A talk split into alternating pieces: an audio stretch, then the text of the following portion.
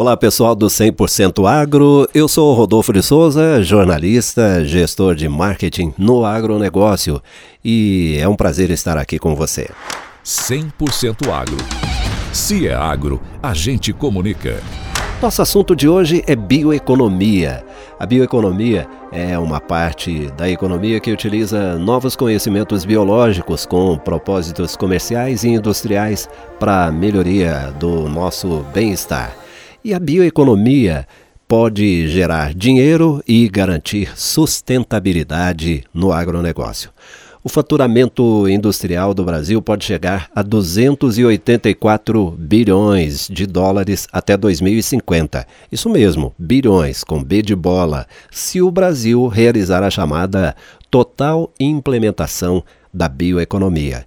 E aí são três frentes de trabalho as atuais políticas para mitigação de emissões de gases de efeito estufa no país, a consolidação da biomassa como principal matriz energética em setores importantes e, por fim, a intensificação de tecnologias biorrenováveis.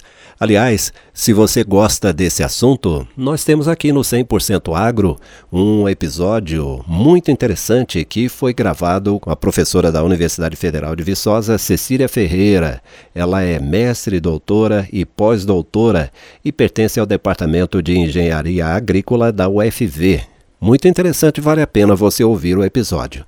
E já que a gente está falando em universidade, em pesquisa existe um estudo chamado Potencial do Impacto da Bioeconomia para a Descarbonização do Brasil.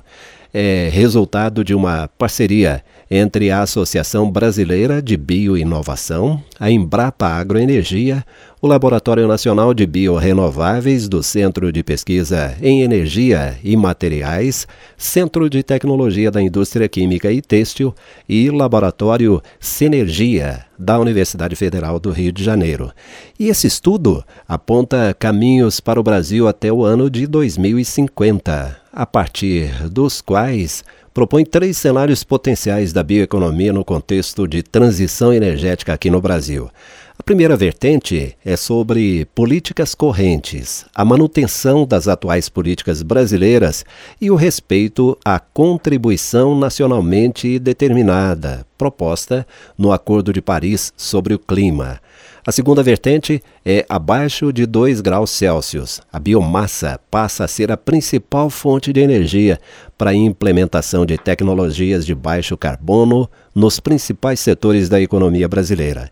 E a última vertente, potencial da bioeconomia. Bioeconomia e transição energética se complementam nesse ponto e inserem tecnologias promissoras, biorrenováveis, a partir do cenário abaixo de 2 graus Celsius. E aí sim, nós conseguiremos aquele resultado que eu citei lá no começo. O nosso faturamento industrial aqui no Brasil pode chegar a 284 bilhões de dólares até 2050. É um sonho possível, não é utopia. Basta a gente fazer a nossa parte. Um grande abraço para você e até a próxima semana.